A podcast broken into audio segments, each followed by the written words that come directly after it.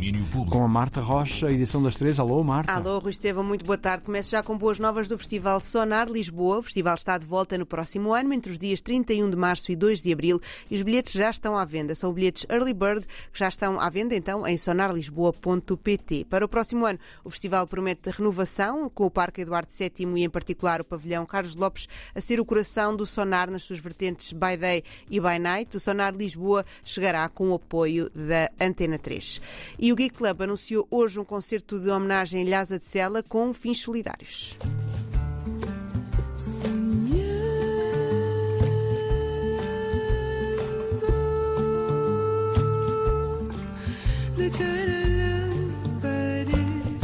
A promotora decidiu homenagear a cantora que o mundo conheceu em 1997 com o álbum de estreia La Llorona. Ela morreu em 2010 vítima de cancro da mama apenas com 37 anos de idade. O concerto marcado para o dia 16 de dezembro no CCOP, no Porto, reúne vários cantores e compositores, André Júlio Turquesa, Amy Curl, Labac, Walter Lobo, José Valente, I'm a Lion, mais Teresa Queiroz, vão interpretar canções da Lhasa, que faria 50 anos em 2022. Mas o concerto também tem objetivos solidários, com as receitas a reverterem na totalidade para a Liga Portuguesa contra o Cancro. Os bilhetes são a 10 euros e já estão à venda no site do Geek Club. Na próxima semana estarão disponíveis também nas lojas Tubitec, Louis Louis e Porto Calling.